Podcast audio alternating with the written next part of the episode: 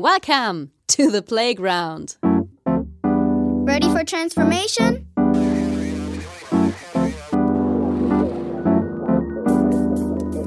Modcast, the Masters of Transformation podcast.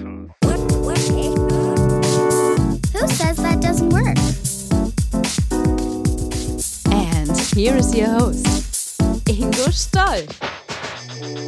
Hallo und herzlich willkommen zu einer neuen Ausgabe des Modcast, dem Audiomagazin für Transformation. Ich bin Ingo Stöll und ich freue mich sehr, dass ihr wieder dabei seid, wenn wir mit unserem heutigen Gast, dem Niederländer Jan-Erik Baas, auf dem schmalen Grat zwischen den Welten von Verwalten und Gestalten wandeln. Dort bewegt er sich nicht erst seit seinem Buch Leading Design, mit dem er aufzeigt, warum wir mehr Design Thinking und Design Being im Management brauchen. Es geht also um den großen Begriff von Design und Gestaltung und das auf allen Ebenen. Dabei wünsche ich euch wie immer viel Vergnügen. Hey, kurz bevor es losgeht, ein Dank an unseren Partner Haufe. Haufe ist ein echter Master of Transformation. Vor vielen Jahren hat sich das Unternehmen selbst komplett neu erfunden und erfindet sich bis heute immer wieder neu. Nach dem Motto Veränderung ist die Konstante.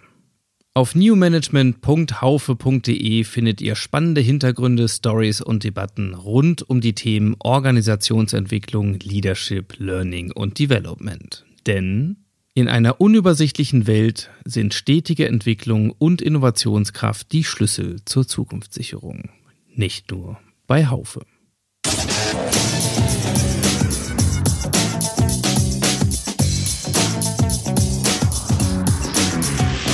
Insights.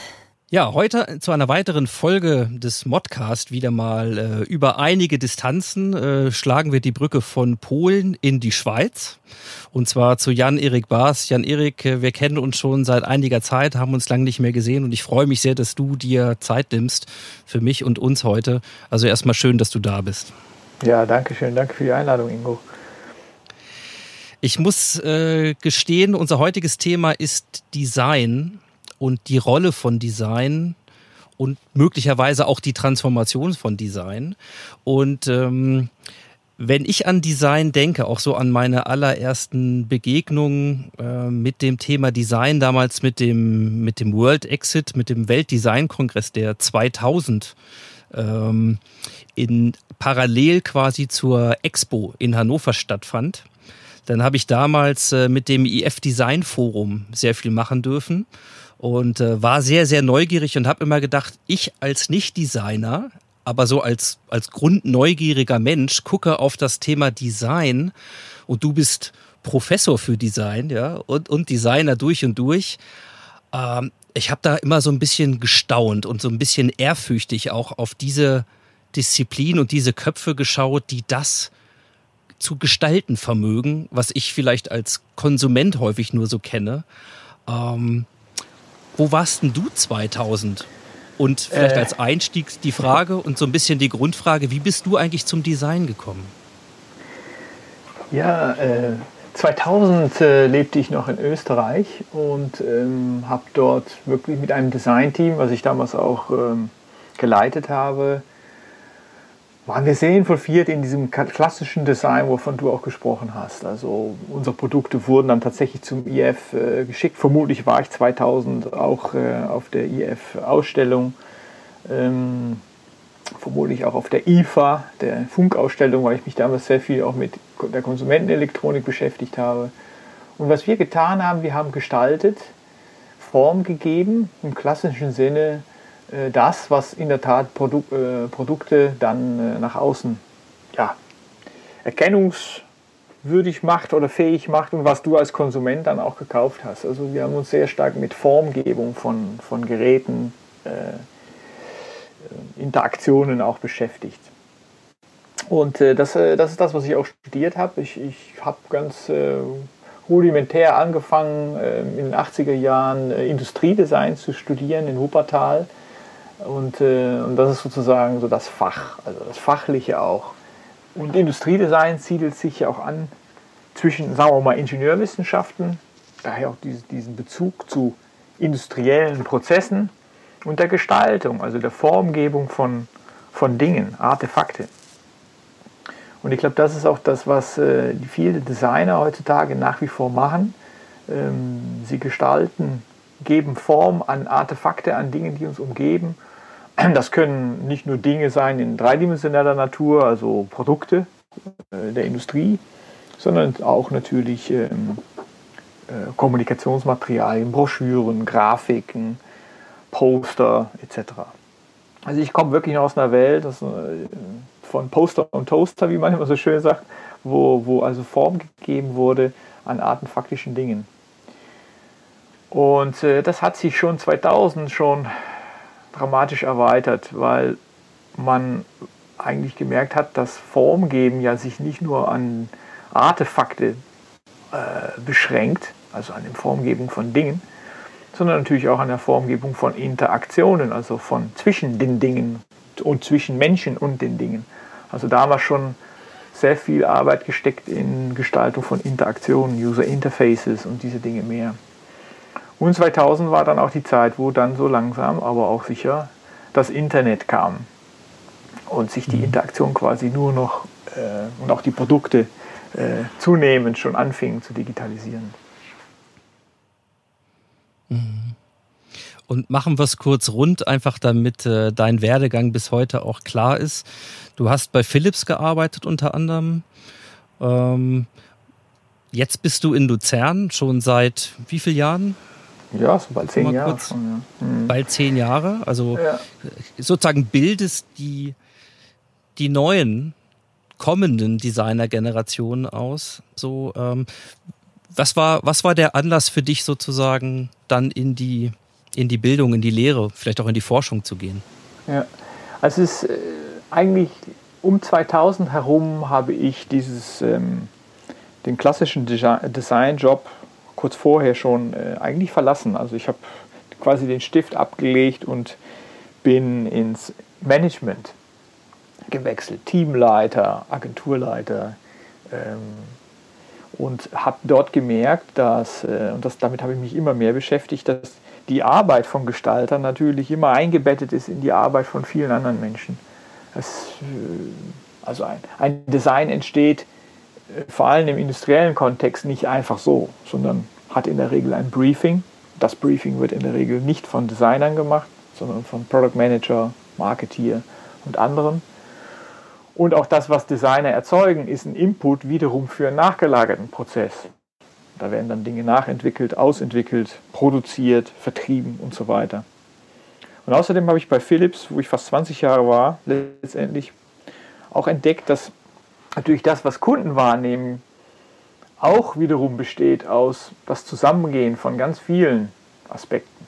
Der Funktionalität einer Leistung oder eines Produkts wie es aussieht natürlich, das Design, die Formgebung, ähm, aber auch, ähm, auch ganz andere Aspekte, der Umgang mit ihnen, also wie wird mit ihnen umgegangen, wie wird gesprochen, wie agieren Shop-Mitarbeiter und so weiter und so fort. Also für mich hat sehr bald das Design-Thema eine viel größere ähm, Wirkungsbereiche ähm, bekommen. Bin auch sehr viel in die Prozessarbeit gegangen, habe dafür gesorgt, dass Designarbeit sich wirklich gut und optimal einpassen kann. Und das war für mich der Übergang in das sogenannte Designmanagement. Also eigentlich das Schaffen von Rahmenbedingungen für Designer, dass sie ihre Arbeit optimal machen können, also dass sie gute Briefings haben und im Umkehrschluss, dass ihre Arbeit auch optimal aufgenommen wird in dem weiterführenden Prozess. Und ja, nach der Rückkehr aus Wien wieder zurück nach Eindhoven, einige Jahre wieder für die Konsumentenelektronik gearbeitet, als Designchef, als, auch als Mitglied sozusagen im Management-Team, habe ich gemerkt, dass ähm, gute Gestaltung in einem Unternehmen viel mehr ist als das, was natürlich nur die Designer machen. Also Design ist, ist nicht nur ein Thema von Designer, sondern Design ist auch ein Thema der Organisation selbst. Ähm, also das, man gestaltet ja nicht nur die Art, Artefakte, wie es so schön heißt, sondern auch die Mentefakte, also die, die mentalen Dinge, die Visionen, die Zielsetzungen, die Strategie einer Unternehmung und einer Organisation. Und wie ich schon sprach, auch die Soziofaktor, also die Beziehungen, die Interaktionen zwischen äh, Menschen und Organisationen und, dem um und der Umwelt. Also das sind alles Themen, die mich ungeheuer interessiert haben. Also Gestaltung eben größer zu sehen als nur, nur das äh, Gestalten von Produkten. Und das hat mich halt dazu geführt, dass äh, ich A, mich in das Designmanagement weiter vertieft habe, was ich nach wie vor auch mache. Und dann irgendwann mal nach über 20 Jahren Großkonzern, ich gesagt habe, ey, ich, will, ich muss jetzt mal was ganz anderes machen. Ich war noch, kurzweilig bei der Deutschen Telekom. Das war überhaupt nicht mein Laden. Und dann habe ich gesagt, Leute, ähm, ich, ich, ich habe einfach auch gemerkt, dass das Design ähm, und das Verständnis von Design, dass man daran arbeiten muss. Und da gab es halt in Luzern einen Studiengang Design Management, spezifisch ausgerichtet auf Design Management, meiner Fach quasi Disziplin, die es dann geworden ist. Und dann bin ich dahin gewechselt und habe also diesen Studiengang weiter ausgebaut, den es schon gab, vertieft und mich weiter auch mit meiner Thematik in, äh, ja, sozusagen auseinandergesetzt, äh, Buch geschrieben, was, ich, was ich halt gehört für einen Professor, um eben, äh, was ich glaube, was nötig ist, um Design äh, den richtigen Platz zu geben in Organisationen, um das sozusagen zu vermitteln und bin vor einem Jahr gewechselt von der Designfakultät in die Wirtschaftsfakultät, also von Design ins Management. Und bin jetzt dort tätig, eher in der Forschung, beschäftige mich also vor allem mit Organisationsentwicklung, mit wie, wie kann ich Gestaltung, was für mich synonym ist mit Design, also wie kann ich Gestaltung und die Gestaltungskompetenz, das Gestaltungswissen, das Gestaltungskönnen in Organisationen entwickeln. Ja, und parallel daran habe ich schon seit vielen Jahren ähm, Unternehmensberatung, erst als Selbstständiger und jetzt seit einem guten Jahr mit äh, zwei Partnern auch in der Agentur.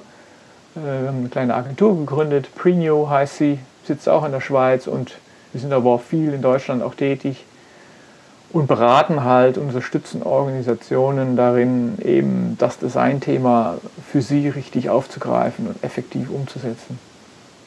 Also es ist quasi so eine, ja, eine Entwicklungsgeschichte ähm, von, ich sag mal, äh, wie im Orchester, vom, vom Geiger dann über vielleicht Konzertmeister oder sowas ähnliches, aber dann letztendlich bin ich äh, dann gewechselt in ins Dirigieren vielleicht, aber auch ein bisschen auch ins Musikmanagement. Ne? So, mhm. so ein Werdegang, den viele Gestalter machen. Ja, erstmal vielen Dank, dass du äh, uns da ein bisschen mitgenommen hast auf, auf deine Entwicklungsreise. Ähm, es ist ziemlich spannend, weil diese beiden, tja, diese beiden Elemente, ich will nicht sagen unbedingt vielleicht Gegensätze, äh, sondern diese beiden Elemente in dem komplexen Spiel, nämlich Design und Management, da, da klingt es für mich so ein bisschen als, als ob das am Anfang eben zwei unterschiedliche Dinge waren. Dann der Versuch, das genau zusammenzubringen, also einen Studiengang für Design Management zu machen. Und ähm, Jetzt hast du gesagt, deine Richtung hat sich ja dann doch wieder stärker jetzt Richtung Wirtschaft entwickelt. Ähm, mal als Frage, die mich besonders interessiert. Ich glaube, wir haben alle verstanden, dass diese Disziplinen und die Abgrenzung, äh, um die wir uns Jahrzehnte bemüht haben, ja, äh, immer weiter erodieren und dass es darum geht, Disziplinen mehr und mehr zusammenzuführen, als weiter voneinander abzugrenzen. Ähm, trotzdem sozialisieren einen die Dinge ja.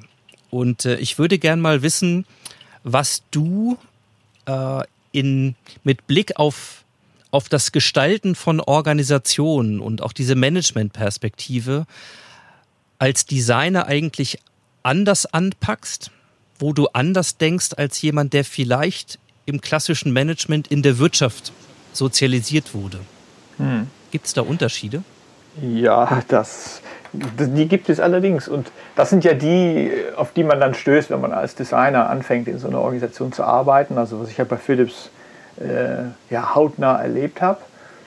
Und wo ich am Anfang das noch nicht so richtig platzieren konnte. Also da war, da war es klar, dass es Disziplinen gibt und die Organisation war disziplinär gegliedert und aufgebaut. Wir hatten die Designabteilung, wir hatten die Entwicklungsabteilung, die Marketingabteilung und so weiter und so fort.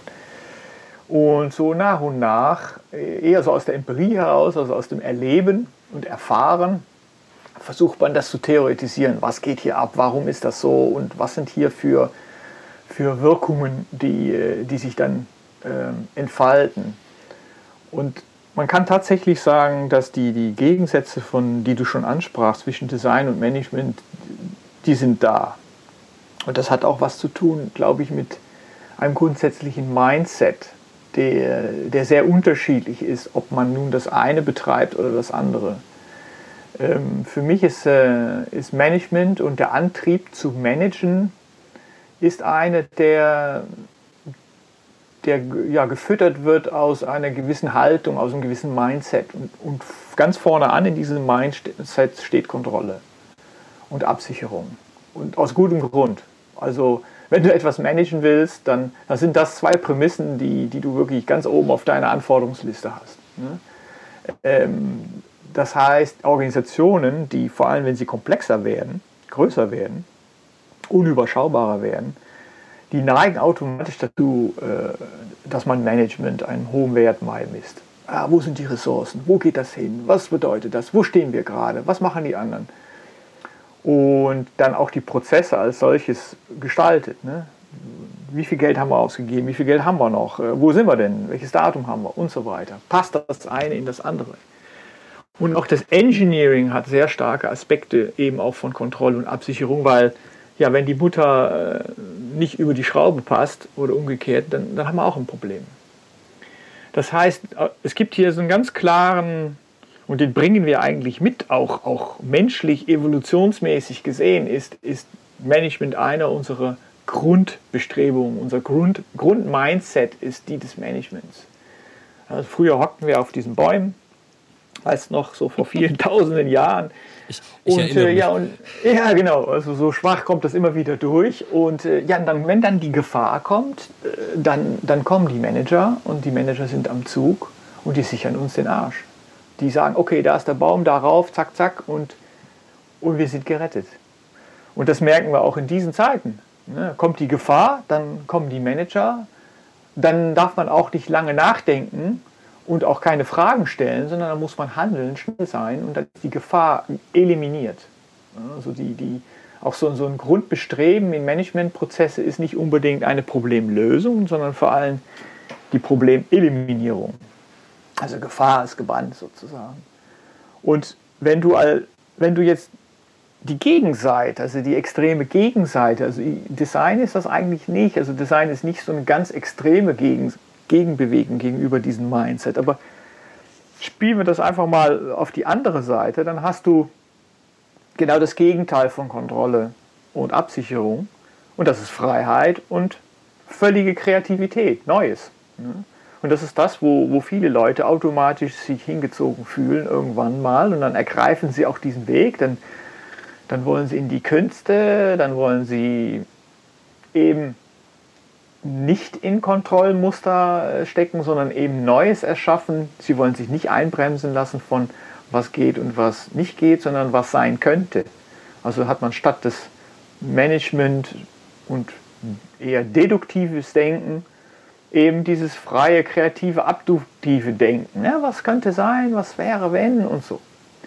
Und ich glaube, dass wenn, wenn Leute dahin tendieren, das, das, und das, das, das tue ich auch, mache mir viele Gedanken über was sein könnte, dann stört natürlich so ein Managementdenken. Und deswegen sind in vielen Designbereichen, kreative Bereiche, Managementprozesse störend. Und umgekehrt in vielen Managementbereichen sind eben kreative, freie Prozesse störend. Und deswegen stehen gerade die beiden auch sich oft im Wege und gegenüber und sind nur schwer miteinander zu verheiraten. Und das merkt man, wenn man in Unternehmen arbeitet, ne? dass also da scheinbar ein, fast schon ein Konflikt dann auftaucht. Ne? Manager, die, die sagen, ah, die Designer unmöglich, also was, jetzt haben sie wieder das gemacht, aber oh, das kriegen wir doch nicht hin. Und, und umgekehrt Designer, die sagen, die Manager, weißt, jetzt steht schon wieder auf der Stelle, es geht nicht weiter, dabei wollen wir doch dies und das. Und können die das denn nicht sehen? Also es ist interessant, das zu erleben.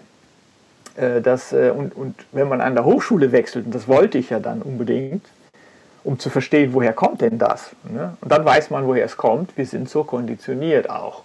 Also teilweise bringen wir das mit, weil wir als Menschen vielleicht eine Neigung haben zu einem gewissen Mindset und Denkmuster, aber auf der anderen Seite ist unser ganzer Hochschulwesen ja auch so gebaut. Also die, die Designfakultät, Design und Kunst war das dann auch noch in Luzern, heißt es dann noch Design und Kunst, das sagt eigentlich schon viel. Ist ein Hochburg des Was wäre wenn und bloß nicht einengenden Denken gegenüber der Wirtschaftsfakultät, wo ich jetzt hingewechselt wäre, bin, wo, wo man sehr vorsichtig, sehr kontrollierend und sehr prozessorientiert mit Dingen umgeht. Mhm. Jetzt ist es ja so, dass äh, wenn man das mal einfach so nimmt und sagt, das haben wir über Jahrzehnte auch so aufgebaut, ähm, dann ist klar, dass vielleicht mit der Ahnung, ich will gar nicht mal sagen mit der Einsicht, aber mit der Ahnung, dass sich das ändern müsste, im Sinne von, da brauchen wir Wandel oder neues Denken oder können wir nennen, wie wir wollen, da muss ich was tun. Ja, das ist natürlich dann nicht so einfach ist, wenn man so konditioniert ist. Und jetzt äh, gibt es ja schon seit einigen Jahren etwas, was ja Abhilfe verspricht, also was offensichtlich vielleicht das Beste aus beiden Welten auch zusammenbringen. Und ähm, ich meine die Methode des Design Thinking. Also eine Methode, die, glaube ich, mittlerweile zu den Standardinstrumenten äh, jedes New Work und, und digitalen Transformationskoffers gehört, wo ja beide Elemente zusammenfinden und eben nicht nur die einen, die Ideen spinnen und die anderen dann sagen, ja, das kann aber keiner bezahlen. So. Ähm, ich habe lange gebraucht, ganz am Anfang, um zu verstehen, was damit eigentlich gemeint ist mit Design Thinking. Äh, ich würde gerne mal wissen, wie du ja, wie du das Design Thinking, also diesen Methodenansatz beurteilst vor deiner Erfahrung. Ja, ja das eigentlich genauso wie du das sagst, für mich ist das ein ganz bewusstes Verbinden von zwei Denkwelten.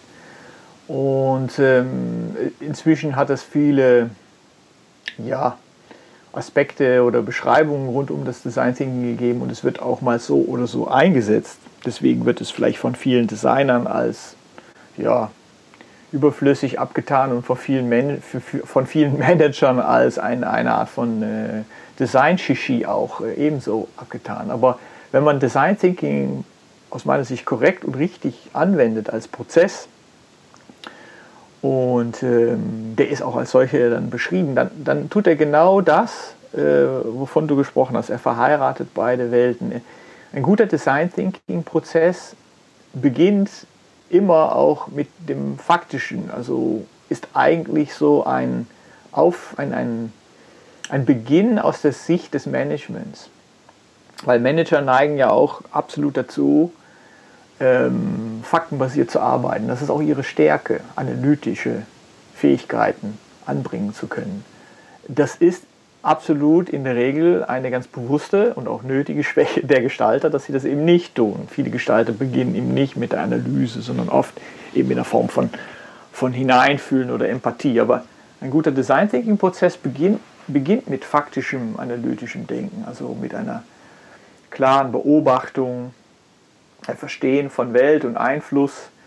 Aber statt jetzt diese Erkenntnis, die man daraus gewinnt, aus dieser faktischen Analyse, das, was viele Manager und auch Hardcore-Ingenieure machen, diese direkt zu überführen in einen Lösungsansatz, also deduktiv, also wenn das ist, dann muss das sein, führt der Design Thinking Prozess einen erst in die Kreativität. Also abstrahiert sozusagen diese analytische äh, Erkenntnis und, ähm, und stellt dann die Frage, ja, was wäre wenn? Also erweitert quasi diesen Erkenntnishorizont um, um, um, ein, um einen kreativen Prozess. Was wäre, wenn es dies wäre? Was, wenn es das wäre?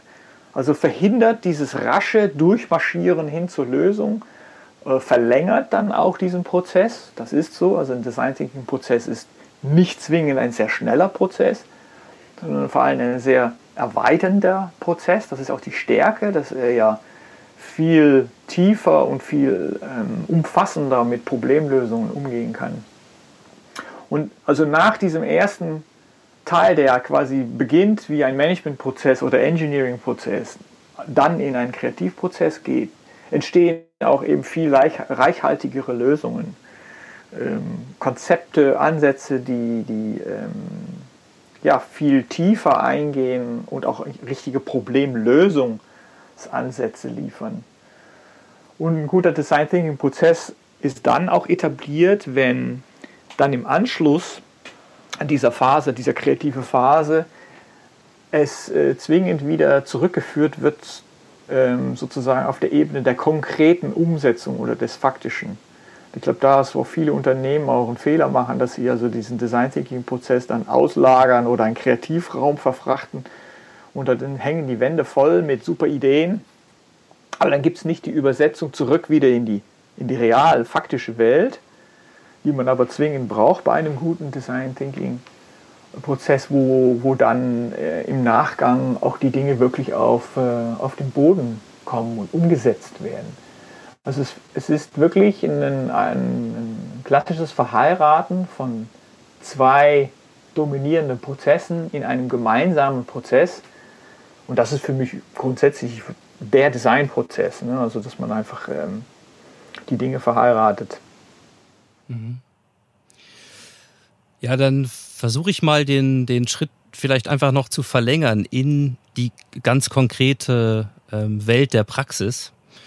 Ähm, beim Design Thinking hatte ich immer das Gefühl, in, in meinen Erfahrungen in den, in den Agenturen, natürlich auch äh, zum Beispiel bei Milani, eben kommend aus dem originären Design, dass es etwas ist, ja, was ganz gut funktioniert, wenn man es eben in die Management-Denke, in diese Welt hineinbringt, weil es eben wieder ein bisschen Tore öffnet für, für Kreativität und trotzdem als Manager die Chance besteht, gut anzudocken, weil es eben strukturiert ist. Ähm, aber was mir auch klar geworden ist, das ist ein kleines Rädchen ähm, und Design Thinking ist nicht die Lösung ja, für, für, für die großen Fragestellungen, die es gibt. Deswegen mal ein bisschen in, in deine Beobachtungswelt, in, in deine auch Ausrichtung auf das Thema Lösungsansätze auch für Organisationen zu entwickeln, da ganz zu gestalten und eben deutlich über das Produkt hinauszugehen.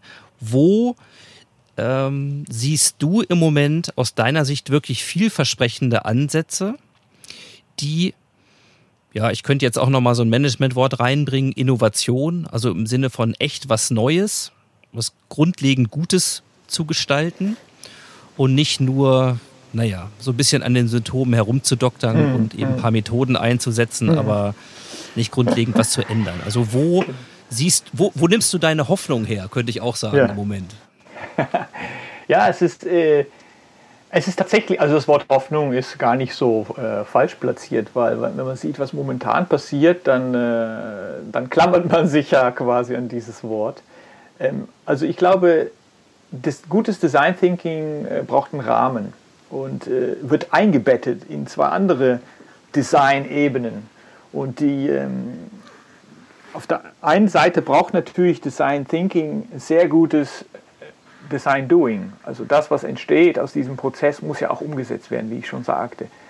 Ähm, ich glaube, Unternehmen, die Design Thinking als Unternehmensprozess einsetzen und nicht nur als einen isolierten äh, kleinen Prozess, wie du sagtest, was an irgendeiner Symptomatik rumbastelt, sondern wirklich als etablierten Unternehmensprozess in der Mitte der Organisation ähm, einsetzen, die, die, die, die entwickeln die wirklich relevanten Lösungen, die dann später zu Innovationen werden können. Ne? Ähm, das heißt, ähm, für mich ist Design Thinking äh, quasi so eine Art von ja, Mittel, Mittelebene in der Organisation. Aber damit Design Thinking nicht einfach nur so eine ja, heiße Dampfmaschine wird, braucht es ein, eine Art von Führung, eine Art von Steuerung, eine Richtung. Und ich nenne das das Design Being, also ein, ein, Fund, ein Fundament, wenn man so will, worauf das Design Thinking aufsetzen kann, damit es nicht völlig in sich selber fokussiert irgendwie nur Dinge produziert, sondern damit es auch versteht, ähm, wer der Absender des, des neuen Produktes oder der Innovation ist. Ne? Also wo, wo, ist die, wo ist die Organisation selbst? Ne? Wofür steht diese Organisation? Also manche Organisationen haben das in ihrem Markenfundament oder ihre Unternehmenswerte oder sozusagen festgelegt.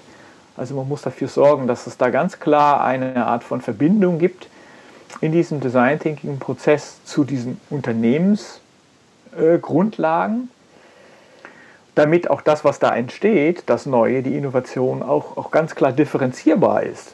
Also eine Identität auch in sich trägt. Und dann kann man darauf aufsetzend eben dieses wirklich gute Design, Doing anwenden, die dafür sorgt, dass das, was dann da an, an, an neue, relevante Lösungen rauskommt, auch wirklich als solche wahrgenommen werden kann im Markt. Also dass die, das Kundenerlebnis als solches gestaltet ist, passend zu der Unternehmenspositionierung, zu der Vision und Zielsetzung des Unternehmens, dass die unterschiedlichen Touchpoints, die involviert sind, also alles, was der Kunde so erlebt, wenn er interagiert mit diesem Unternehmen, dass diese alle konsistent und kohärent, durchgängig stimmig gestaltet werden. Also das ist, glaube ich, so, wo ich dann auch Unternehmen erkenne, wo ich sage, yo, die, die haben eine durchgehende, konsistente äh, ja, Führung des Designs. Also die verstehen Design nicht nur als hübsch machen oder als Symptombearbeiter oder irgendwie in eine andere Form von nachgelagertem etwas, sondern in diesen Organisationen ist es wirklich integriert. Ja, da gibt es natürlich die klassischen Superbeispiele, die wir alle nehmen, wie Apple und so Porsche und ein paar andere oder so, aber das gibt es auch schon bei Unternehmen, die äh, ja so unauffällig sind und so scheinbar flüssig arbeiten, dass, dass man das eigentlich so, so gar nicht als, als, als Eigenschaft wahrnimmt. Ne? Hast du, mal, hast du mal ein Beispiel ähm, für eine Unternehmung, wo man jetzt nicht sagt, ah ja, Love Brand, ne? Ja, genau. Also, Co., ja, sondern, genau. Sondern etwas, wo du sagst, nee, da, da kann man es greifen. Da mhm. siehst du das auch. Mhm. Ja, ist natürlich mein Lieblingsrestaurant. Also das ist so ein Klassiker. Das ist ja eben mein Lieblingsrestaurant, weil ich das Gefühl habe, dass da all das greift, ne? dass das dort, dass dort eben die, die Positionierung äh, passt zu der, zum Angebot, passt zum, zur Ausgestaltung. Und das hat jeder von uns, hat so ein Lieblingsrestaurant. Und wenn man sich mal überlegt, warum ist das denn mein Lieblingsrestaurant? Dann wird man genau dort überall ein Häkchen machen können. Dann wird man sagen können, ja, da ist der Sinn des ganzen Ladens, also die, die Positionierung, die Abgrenzung zum Mitbewerb ist super klar und das äußert sich im Angebot. Alles, was sie da sozusagen anbieten, passt, aber auch das ganze Ausgestalten, das Entourage, die, Atmosphäre, alles, was man so vorfindet, ist in dem gleichen Guss gemacht. Und darüber hinaus, ähm, das äh, habe ich auch öfter schon ähm, äh, in, auch in meinem Buch da erwähnt, für mich ist nach wie vor natürlich DM ein schönes Beispiel, unspektakulär. Ähm, würde jetzt nicht unbedingt sagen, das ist ein Love-Brand. Also wer läuft denn schon rum und sagt, ja, ich habe oder einen Sticker oder ein T-Shirt da von DM. Aber wenn man sich das anschaut, wie die eigentlich alle diese Aspekte von warum sie es tun, wie sie es tun, wo sie es tun und auch wie die Mitarbeiter da eingebunden sind, dann merkt man ja, die haben sehr unspektakulär aus meiner Sicht, aber sehr gewiss und bestimmt einen schönen Einklang gefunden zwischen Design Being, Thinking und Doing. Ja. Ganz zum Beispiel im schrillen Kontrast zu anderen äh, Dienstleistern. Ähm, vor einigen Jahren funktionierte ja noch super der Vergleich oder der, das Gegenüber mit Schlecker, das ist natürlich jetzt schon lange vorbei, aber für die, die sich daran erinnern, äh, die, da kann man schön den Unterschied sehen zwischen einem Unternehmen ähm, oder zwischen zwei Unternehmen, die beide sehr gut managen, aber wobei das eine gut gestalten kann und das andere halt eben nicht. Und ich glaube, das ist auch ein Plädoyer dafür, dass man sagen muss, man kann, man muss beides auf gleicher Ebene gleich gut etablieren in der Organisation. Also das ist, glaube ich, das, wo, wo man wirklich sagen kann, das neue Denken ist, ist ein nicht sowohl als auch Denken, sondern, also ist nicht ein Entweder-Oder-Denken, sondern ein sowohl als auch Denken. Also man kann nicht sagen, ah, ich mache mach jetzt mein designorientiertes Unternehmen und setze alles auf Design und vernachlässige dabei vielleicht meine Managementkompetenz oder umgekehrt. Also ich glaube, die erfolgreichen Unternehmen sind die, die beides gleich gut beherrschen und integrieren. Ja. Jetzt hast du ähm, das ja schon ein paar Mal angesprochen und es macht ja auch dann absolut Sinn. Äh, wenn ich hier nochmal verraten darf, dass, dass der Titel deines Buches, ist ja von 2018, äh, eben konsequenterweise Leading Design heißt. Also Design strategisch einsetzen, um, um das volle Potenzial zu entfalten. Jetzt äh, hast du schon ein, ein, paar Aspekte angesprochen, die du da ähm, auch mal ausgelegt hast. Ich würde gern mal wissen, was ist denn die Reaktion auf so ein Buch? Also wenn du aufrufst, Design anders zu denken, es strategisch zu implementieren und wie immer ne, einen schwierigen Balanceakt äh, hinzukriegen zwischen Management, Sicherheit, Planbarkeit und dem Kreativen, dem Freien, dem Innovativen auf der anderen Seite, dann sagt ja jeder erstmal, ja klar, logisch, muss man irgendwie in Einklang bringen und genauso hart ist es dann in der Praxis, das wirklich hinzukriegen. Also ähm, ich muss gestehen, ich weiß nicht, wie provokant deine Thesen da so waren. Ich weiß, dass du in der Vergangenheit auch schon mal sehr provokante Titel, zumindest für Vorträge gewählt hast. Mhm. Ähm, das F-Word im Kontext von Design findet sich da und einige andere Sachen mhm. mehr. Also, ähm, wozu hast du aufgerufen und was ist, was ist passiert? Ja, also der Aufruf war vor allem eins in Richtung nicht-Designer. Und äh, das ist mir nur zum Teil geglückt, weil ich habe leider immer noch dieses Wort Design, oder leider, es war von mir natürlich bewusst gewählt, aber es war ein langer Prozess, äh, um, um, das Wort Design zu verwenden im Titel des Buches. Weil das ist auch, glaube ich, Kern der Problematik, dass also eben viele Wirtschaftstreibende, viele Manager, Entwickler, Marketeer, nicht Designer sozusagen, Design als etwas sehen, was, äh, ja, was halt Designer machen. Und das ist meiner Meinung nach falsch. Und äh, das habe ich auch in meinem Buch, äh, versuche ich das auch darzulegen und verweise da auch auf einen Management-Guru, Henry Mintzberg, der nun mal das Buch für Manager geschrieben hat. Das Buch heißt Managen. also dieser gute Minzberg, der nun wirklich bekannt dafür ist, dass er sich sehr viel mit Organisation und Management beschäftigt, hat sich auch mit dem Thema Design auseinandergesetzt. Und er hat es da etwas einfacher, weil er ist halt Amerikaner oder aus dem anglosächsischen Kontext kommend und dort ist der Designbegriff ja schon wesentlich breiter gefasst. Im deutschen Kontext ist es ungeheuer schwer. Also ich, ich, ich ähm, bin auch deswegen manchmal provokant, auch bei Vorträgen und auch bei, bei Gesprächen mit, mit Wirtschaftstreibenden, die dann im Nachgang allerdings äh, quasi dann mir folgen können, dass ich sage, hey, äh, jeder designt, jeder Manager macht Gestaltungsentscheidungen. Äh, Minzberg nennt das äh, Silent Design, stilles Design.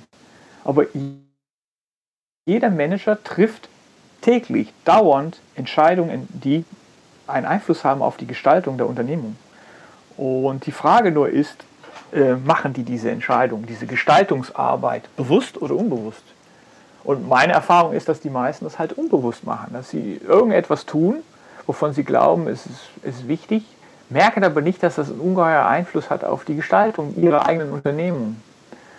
Und mein Ziel mit dem Buch war dann auch eben Leading Design. Ja, da gab es mal auch einen deutschen Titel Design führen, aber das klang so martialisch. Das, haben wir dann, habe ich dann verworfen. Habe gesagt, dass meine holländischen Freunde, die sagen dann, was hast du denn da für ein Buch geschrieben? Ähm, deswegen haben wir dann Leading Design genommen. Aber es hat auch ein bisschen was von, äh, ja, es hat absolut was mit, mit Führung zu tun, mit äh, Leadership. Weil ich der Meinung bin, dass die Hauptaufgabe von Führungskräften ist nicht das Managen, wie viele andere neben mir ja auch sagen, sondern eben das Gestalten. Ähm, die, äh, die, die, die ähm, Führungskräfte haben ja die Hauptaufgabe darin, dass sie eben dieses Design Being, diese Grundlagen, warum ein Unternehmen etwas tut, für wen es etwas tut, wie es, es das tut.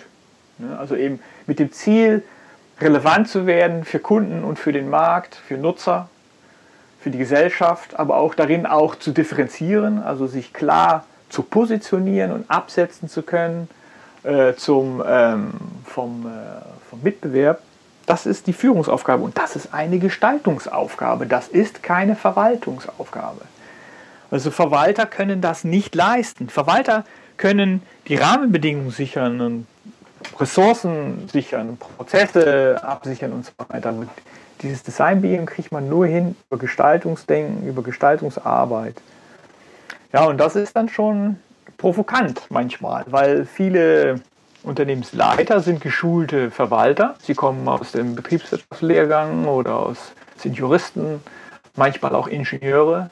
Selten oder so gut wie nie äh, kommen sie aus einem Gestaltungshintergrund.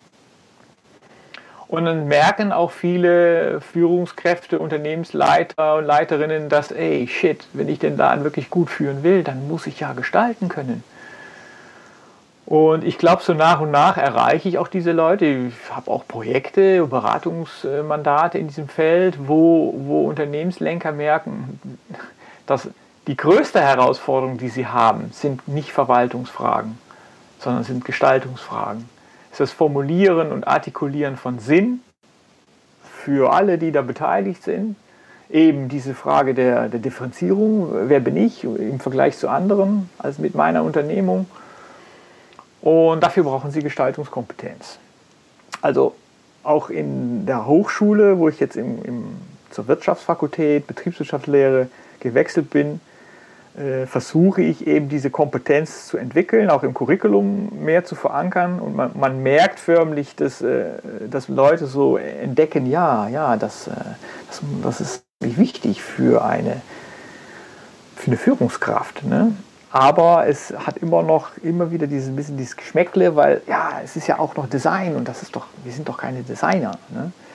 Also das ist so ein bisschen der, der Konflikt oder auch die, die, ja, wie du sagst, dies, wo ich dann auch Reibungen habe und, und wo auch das Buch zum Beispiel äh, von vielen, glaube ich, als für sie nicht relevant erachtet werden, bis sie dann per Zufall darauf stoßen und dann merken, holy shit. Also ich hatte zum Beispiel einen, Kunden jetzt ein größeres Mandat im öffentlichen Verkehr mit, der, mit dem Verkehrsbetrieb in Hamburg, mit der Hamburger Hochbahn. Muss dir vorstellen, ne? also Hamburger Hochbahn, da denkst du, ja, was soll denn da designt werden? Ja, da, natürlich wird einiges designt, da wird auch einiges schon gut designt. Ähm, da sind auch gute Designer am Werke.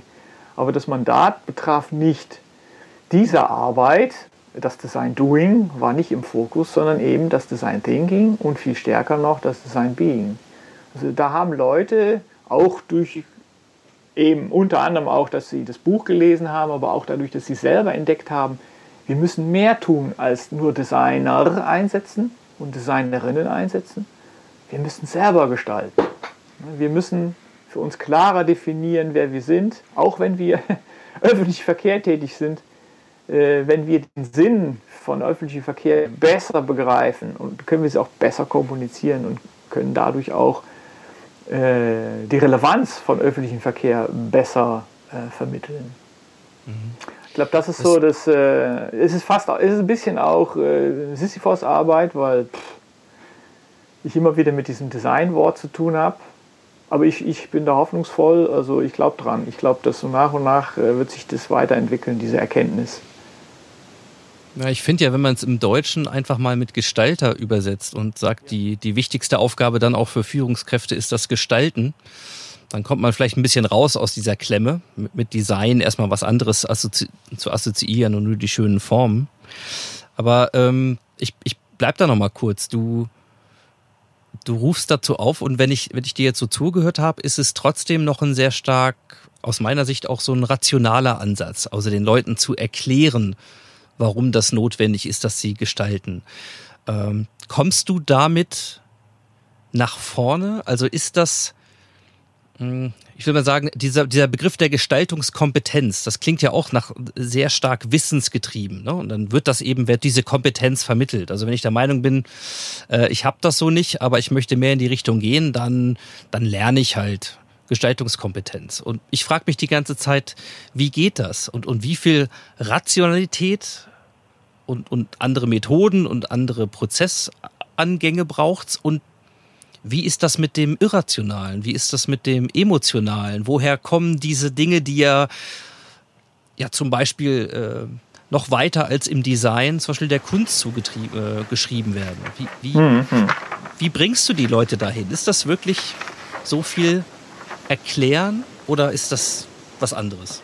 Ja, ich, also, die, also mein Publikum sind in der Regel dominant rational denkende Menschen, also Betriebswirte, die natürlich sehr auch sehr wohl auch emotional sind. Jeder von uns ist das ja. Es ist, es ist ja, wir sind, wir sind ein lebendes Diagramm, wo Gestalten und Verwalten sich treffen.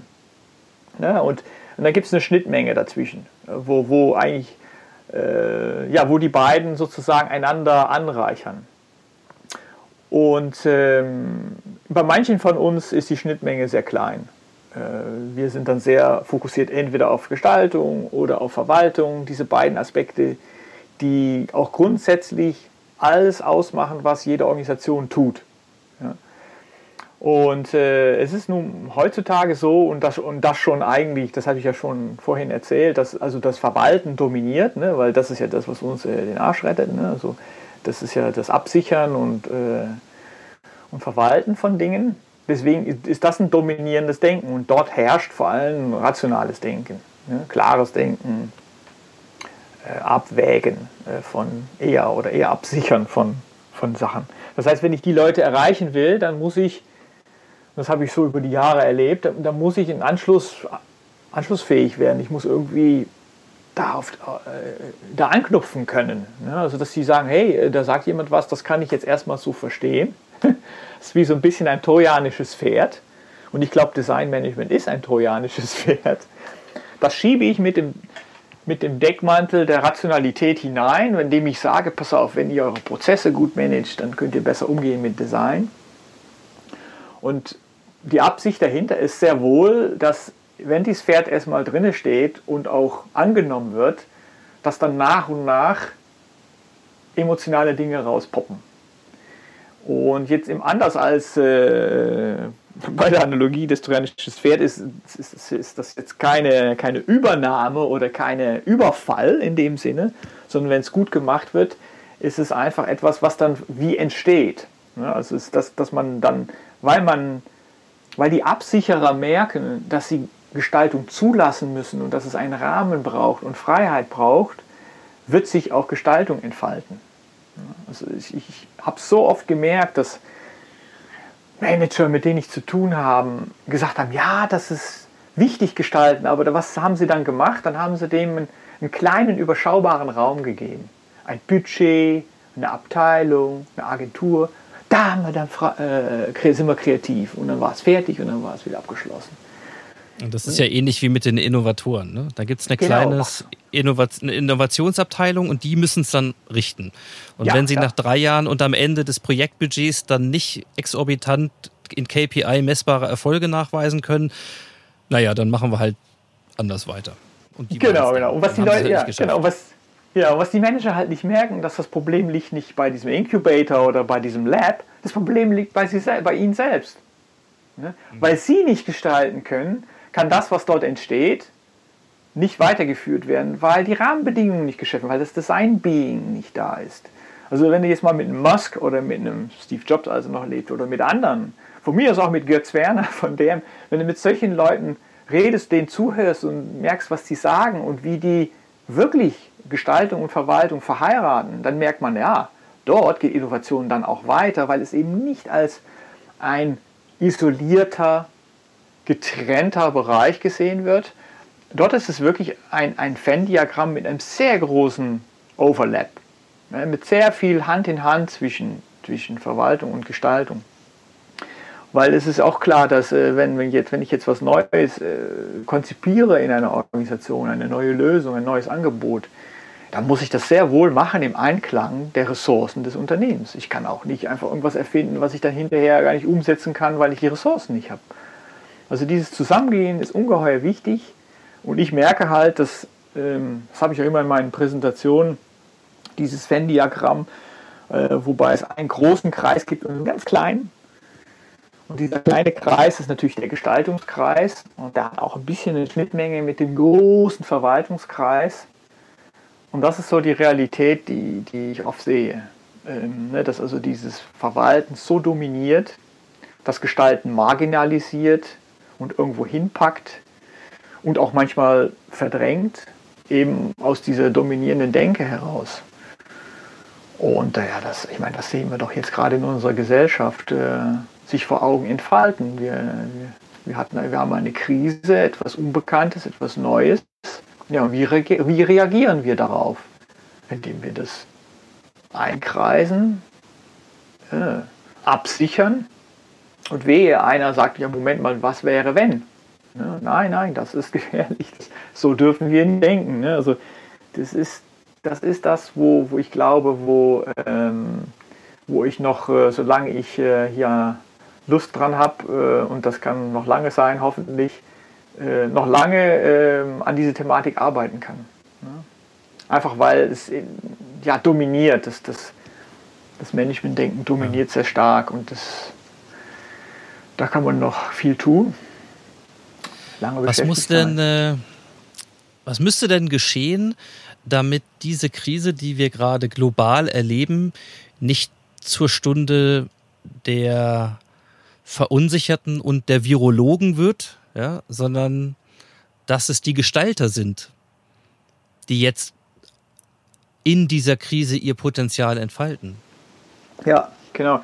Also die, das, Problem mit mit dem Was wäre wenn Denken ist eben, dass es tatsächlich vor dem Hintergrund einer, einer vermeintlichen Gefahr und einer tatsächlichen Gefahr, die vielleicht nicht so groß ist, wie von vielen jetzt befürchtet wird, eben weil das Sicherheitsdenken ja auch so dominiert, dass natürlich das Was wäre wenn Denken jetzt wie, wie eine Art von Gefahr in sich gesehen wird.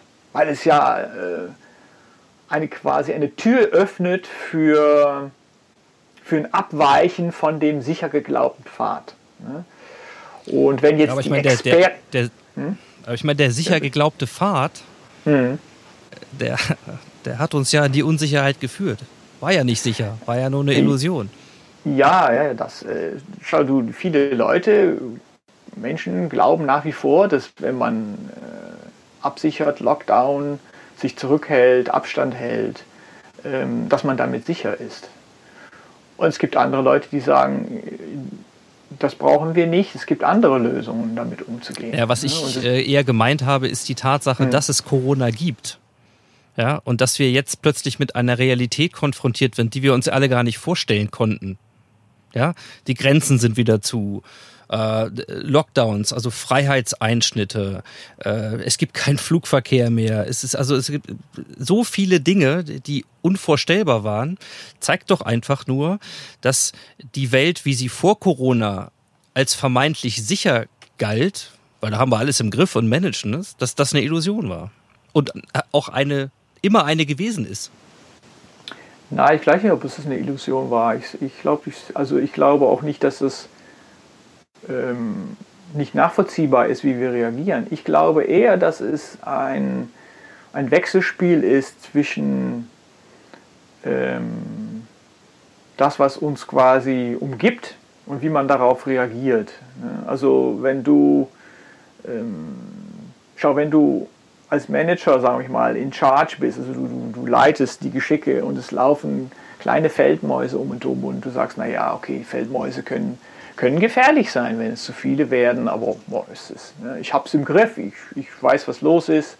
Also ne, ich habe alles im Blick. Und dann auf einmal kommt am Horizont ein riesesgroßes Tier daher mit fletschenden Zähnen, das hast du noch nie gesehen.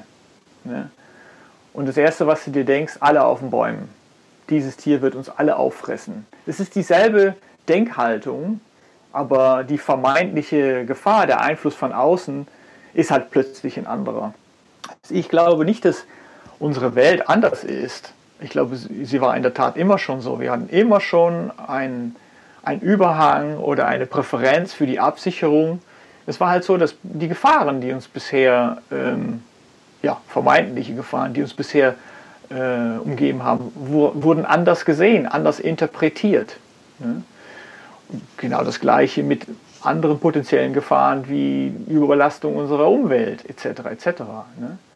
Aber ähm, die, ich glaube eher die, der Umgang damit, ja, inwiefern wir wirklich Lösungen haben wollen oder nur das Problem weghaben wollen. Also jetzt zum Beispiel klassische Aussage der Regierung ist, die Epidemie ist vorbei, wenn wir einen Impfstoff haben. Das ist eine Art Problemeliminierung. Ja, also ein, ein Ausharren und Warten, bis das Problem sich quasi von selbst auflässt, auflösen würde durch eine, durch eine Impfung. Ähm, da gibt es viel andere, kreativere Wege, um mit dieser Geschichte umzugehen, die ja auch vorgeschlagen werden von vielen Menschen, die aber nicht gehört werden, weil sie als Abweichung von diesem Sicherheitsdenken gelten. Und dasselbe hast du ja in Organisationen auch, im Kleinen, wo auch ähm, eine Organisation reagiert auf eine Gefahr von außen. Jetzt kommen billige chinesische Produkte. Oder der Konkurrent ist schneller. Oder jetzt ist das Internet da. Jetzt werde ich disruptiert. Ne? Äh, auch dort äh, hat man, habe ich selber erlebt, in Philips auch ganz konkret, wo es viele kreative Ansätze war, aber die hat man nicht verfolgt, weil, weil das Sicherheitsdenken dominierte. Nein, wir müssen die Quartalzahlen abliefern und deswegen müssen wir jetzt noch weiter einsparen und deswegen werden wir jetzt das schließen und das schließen. Und die Konsequenz war dann letztendlich, okay, man hat das Business dann doch aufgegeben oder man ist dann doch überrannt worden. Ne? Also ich, äh, ich sehe ich seh die Parallelen zwischen Unternehmungen und Organisationen im Kleinen und, und auch der Gesellschaft im Großen immer wieder darin, dass ähm, ja, dass wir so bestimmte Denkmuster haben und dass die äh, eben uns beeinflussen. Und dass Gestaltung es echt schwierig hat. Also es ist wirklich ein, ähm, also ein Wunschbild zu sagen, äh, Gestaltung und Verwaltung haben, haben, sind gleichgewichtig und gleich wichtig in einer Organisation. Die Realität ist meiner Meinung nach nicht so. Und ja, irgendwie bin ich dazu gekommen zu sagen, ey, ich will, ich will die Gestaltung äh, fördern ähm, möchte, dass mehr gestaltet wird, bewusst gestaltet wird. Nicht äh, einfach nur so Kreativität der Kreativität wählen, sondern Kreativität eben, um, um gewisse Dinge voranzubringen. Und äh, ja, und das ist, äh, das ist nicht einfach. Das, das, das braucht auch einen Willen auf Seiten von, von Menschen, sich zu öffnen dafür, auch zu akzeptieren, dass es dass das wäre, wenn Denken immer wichtig ist. Ja. Also ich habe in Situationen gesteckt mit Managern, wo die gesagt haben, du, dafür, wir können jetzt nicht kreativ sein, dafür haben wir jetzt keine Zeit oder dafür haben wir kein Geld. Ich sage, aber wenn wir das jetzt nicht tun, wann sollen wir es dann tun? Weil das, was uns unterscheiden wird von unserer Konkurrenz, ist unser Vermögen, jetzt anders zu denken, jetzt eine Alternative zu konzipieren, jetzt kreativ zu werden. Ne? Wir müssen vielleicht einrahmen, wir müssen vielleicht Grenzen setzen, aber wir dürfen es nicht nicht tun. Ne? Und ähnlich jetzt auch in, äh, in der Corona-Krise. Ne? Nein, es, es darf und soll jetzt, man darf jetzt keine Fragen stellen, heißt es sogar von offizieller Quelle. Ja, das, das ist, das ist eine, eine Bankrotterklärung für die Innovationskraft einer Gesellschaft. Also wir wären so ein solche Virusbedrohungen oder was immer sie werden, sein werden in der Zukunft, niemals lösen, wenn wir nur dieses Verwaltungsdenken aufhaben. Und, äh, und ich glaube, das ist die, wie im Kleinen in der Organisation, dass es diese Herausforderungen gibt, haben wir die auch im Großen in der Gesellschaft. Dass, äh, ja, dass, dass mehr Leute davon überzeugt werden müssen, dass wir zu jeder Zeit immer wieder gestalten müssen, wenn wir wirklich Dinge lösen wollen und nicht nur irgendwie wegmuffeln, eliminieren oder, ja, oder den Stillstand haben wollen. Wir können uns nicht, die Zukunft kann man nicht verwalten. Die Zukunft kann ja. man nur gestalten. Ja. Ja, das, äh, das möchte ich auch gerne mitnehmen, wenn wir jetzt äh, tatsächlich mal nach vorne gucken äh, in die Zukunft, weil ich glaube, es ist deutlich geworden, wie dick das Brett ist. Und äh, das ist auch kein Wunder. Ob das wirklich unsere Grundpräferenz ist, biologisch gesehen, und die immer stärker ist, da bin ich mir nicht ganz sicher. Ähm, aber es ist zumindest das, was wir ganz lange ausgeprägt haben, zumindest in westlichen Kulturen. Und äh, ich sehe eine ganze Menge hoffnungsvolle Zeichen auch ähm, sowohl an, an jungen, aber auch älteren Unternehmern, die äh, einfach andere Visionen, andere Konzepte verfolgen. Äh, oder ob es Leute sind, die eben auch das dicke Brett der Wirtschaftswissenschaften äh, bohren. Ja, äh, Silja Graupe, die hier auch schon zu Gast war, sei da nur mal mit ihrer äh, Cusanus Hochschule benannt. Also es, es gibt das an allen Ecken und Enden. aber es ist immer der schwierigere Weg. Ja, der leichte ist erstmal das weiterzumachen, was wir gewohnt sind. Und trotz allem, so, so wie ich dich immer erlebt habe, bist du jemand, der, äh, der unermüdlich dafür auch kämpft, äh, es immer weiter auch zu treiben und zu versuchen und zu machen, äh, weil wie gesagt, die Zukunft kann man nur gestalten. Und wenn du jetzt nach vorne guckst, ja, ähm, ich nehme noch mal vielleicht einen Design-Klassiker. Ähm, wir haben jetzt 100 Jahre Bauhaus. Also ähm, Bauhaus ist ja mit einem Manifest entstanden. Also die meisten, die das Bauhaus kennen, werden das vielleicht mit, äh, mit Gropius, mit Bauten oder tatsächlich mit Schriften oder mit, mit, mit Produkten verbinden. Aber die Grundlage war ja eine Denkhaltung. Also das Bauhaus Manifest was jetzt 100 Jahre ist. Und man könnte sagen, naja, vielleicht ist es ein Zufall, aber es ist in den 20er Jahren entstanden, in einer sehr volatilen Zeit, auch im letzten Jahrhundert schon. Ähm, glaubst du, wir brauchen so etwas in einer Version 4.0, 5.0, wie auch immer? Also so ein, so ein Manifest, Manifest, so einen gesellschaftlichen Impuls, etwas zu verändern? Ähm, um tatsächlich unsere Zukunft besser zu gestalten als ohne zumindest? Oder was, was wünschst du dir? Was braucht's?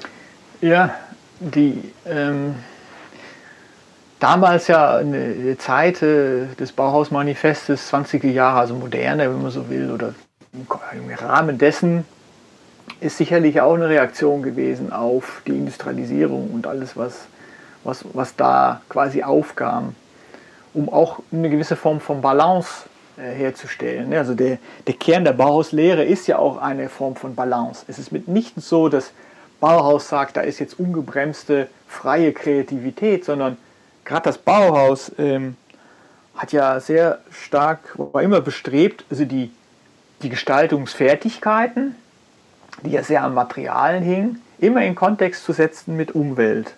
Also auch ihre, ihre didaktische äh, Vorgehensweise war ja auch das Vermitteln von, von handwerklichen Fähigkeiten, umgeben oder umrahmt mit Kontextualisierung, also mit Kenntnis von Umwelt äh, und so weiter und so fort. Also auch dort ein, ein Zusammengehen, ein, ein Yin und Yang, also ein, ein, dieses Venn-Diagramm, von dem ich sprach, dieses Gestaltung und Verwalten, war da ja auch im Bauhauskern schon vorhanden.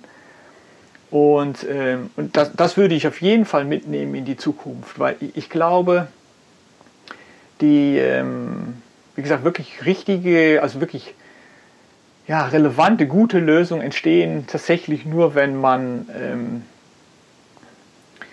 wenn man die beiden, wenn man, wenn man diese Aspekte verheiratet, also wenn man in der Lage ist, ähm, ja wirklich kreativ zu sein, aber dies auch wieder zurückbringen kann in unsere ja, doch gemanagten Welt. Ja, wir haben ja nun mal so viele Menschen, Ressourcen und so weiter.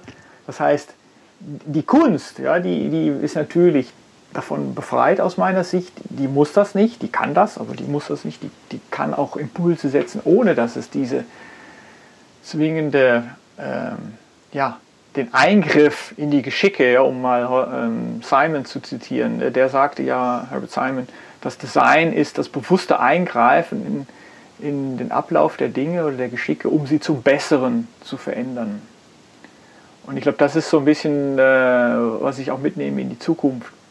Äh, wenn das Bessere in der Zukunft ist natürlich immer ein, ein, ein Ding, was man kollektiv, also in der Gesellschaft äh, erarbeiten muss. Was ist denn für uns besser?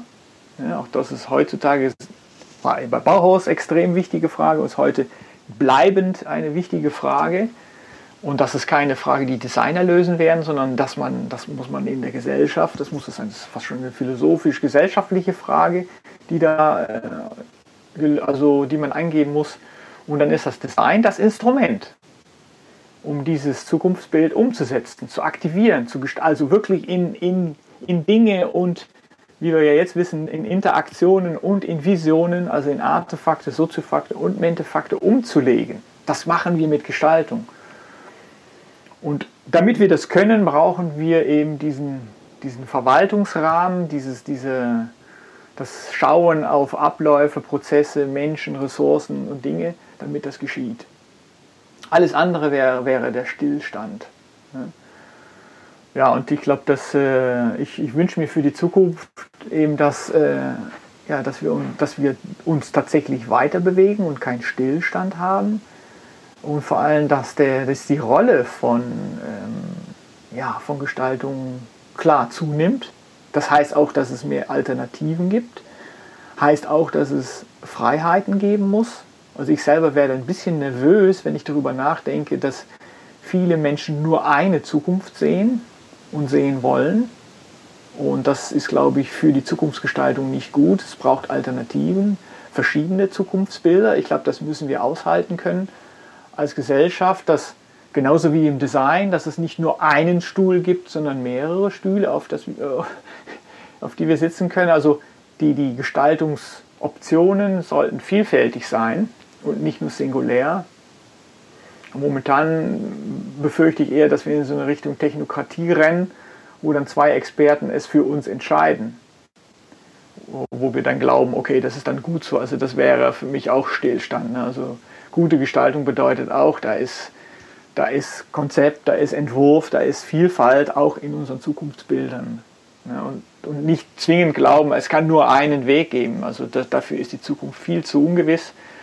Und mit nur einen, einen Gestaltungsweg in die Zukunft zu gehen, das äh, fände ich dann wieder ein bisschen zu risikovoll. Da, da hätte ich schon gerne mehr Kreativität und, und Freiheit da drin in dem Prozess. Ne? Ja, es ist eine, eine spannende Zeit. Ich glaube, wir, wir leben gerade in, in ja, eine, echt in einem Paradigmenwandel. Ich glaube, viel mehr als der digitale Wandel ist dieser Wandel, den wir jetzt durchleben, halt äh, wirklich fundamental. Ja, wir merken, dass diese Balance, den es gibt zwischen Gestaltung und Verwaltung, den hatten wir ja auch gesellschaftlich. Ne? Die Balance, sage ich mal, jetzt ganz platt gesagt, zwischen Arbeit und Kapital, was uns ja 150 Jahre begleitet hat, das ist ja irgendwie jetzt alles weg. Und, äh, und jetzt brauchen wir wieder eine Balance. Ne? Also, und das, das glaube ich, das muss die Gestaltung herbeiführen. Wir brauchen wieder Gegenentwürfe gegenüber dieser Zukunft, die jetzt so aussieht, dass sie äh, technokratisch ähm, gemanagt irgendwie uns in Sicherheit wägt. Wir brauchen einen Gegenentwurf, mehrere davon, also nicht nur einen. Ne? Und ich glaube, das ist viele, für viele Menschen sehr schwierig jetzt, also auch für mich, für viele für schwierig zu akzeptieren, dass wir, dass wir nicht sicher sind, wenn wir nur einen Weg haben, sondern dass wir sicher sind, wenn wir, wenn wir kreativ sind und uns mehrere Pfade und mehrere Wege, mehrere Optionen erarbeiten. Ja. Mhm. Das erinnert mich gerade äh, sehr dran, also diesen, diesen Begriff der Gegenentwürfe, den finde ich mhm. schön. Äh, und da darf man dann auch erstmal ein bisschen Was wäre wenn spielen und man muss es sogar, um zu anderen Dingen zu kommen. Und die müssen dann aber auch anschlussfähig sein. Und ich glaube, Gegenentwürfe ähm, sowohl für unser politisches System als auch für die Frage, wie wir Organisationen, wie wir Verantwortung ja, und Entscheidungen in Organisationen managen und an vielen Stellen mehr, äh, werden diese Dinge gedacht und äh, vielleicht noch zu selten gemacht. Äh, dieser Tage, aber sie sind da und wir brauchen noch mehr davon. Und es erinnert mich ein bisschen das, was äh, Lukas Buchholz in, in einem der letzten Modcasts äh, mal mitgebracht hat von diesem äh, indigenen Volk der Kogis, die ja auch sehr ganzheitlich auf die Dinge drauf gucken für das Management. Und er hat irgendwie gesagt, naja, ähm, eine, die Natur hat darauf gesetzt, ein möglichst heterogenes System zu haben. Und je unterschiedlicher äh, die verschiedenen Elemente eines Systems sind, desto widerstandsfähiger, desto resilienter ist es. Und ich glaube, genau das brauchen wir, ein System, bei dem wir vielleicht jetzt äh, in den letzten Jahrzehnten zu sehr auf das Element von Sicherheit und Absicherung und Management gesetzt haben. Das ist uns ein bisschen weggekippt.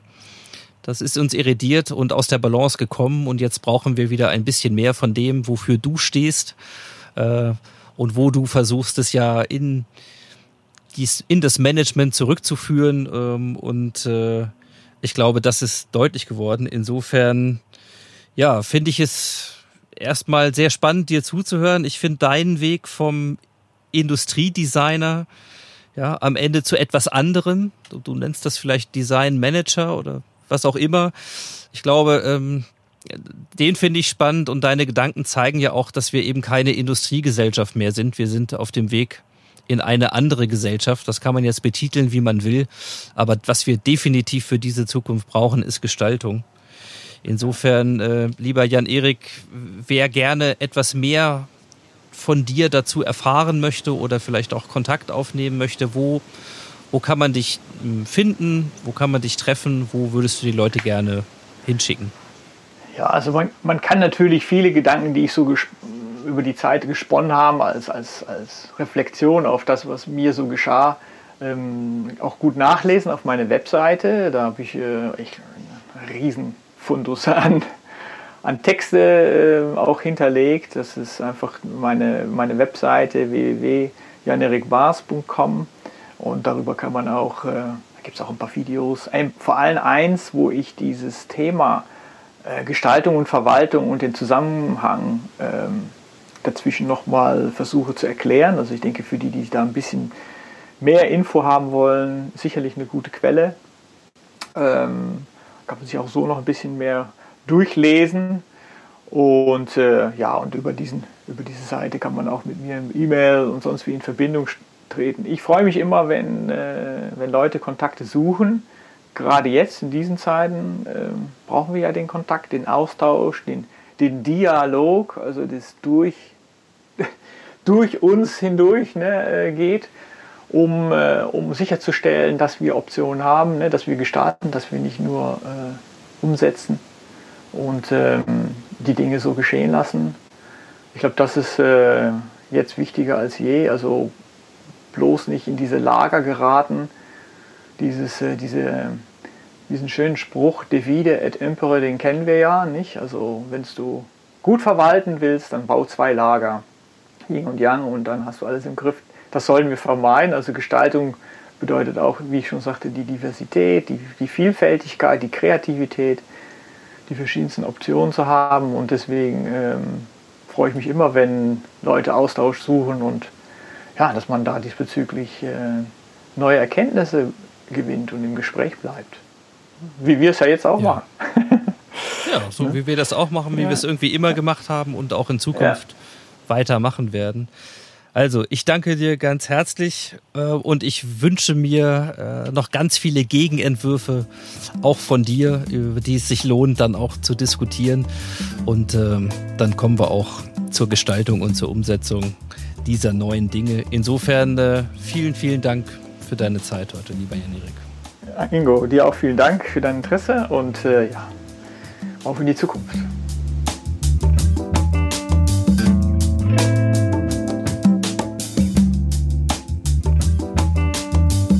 Ja, das war sie, die Ausgabe 121 des Modcast. Ich sage wie immer vielen Dank fürs Zuhören und für eure Zeit.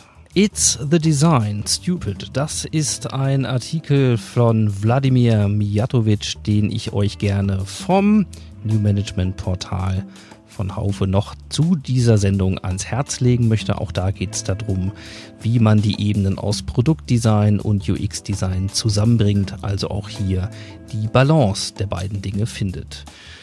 Ja, was soll ich dieser Folge noch hinzusetzen? Jan-Erik hat es gesagt, es geht hier um das Gestalten der Zukunft und da brauchen wir alle und in diesem Sinne ist jeder auch ein Designer und aufgefordert mitzugestalten.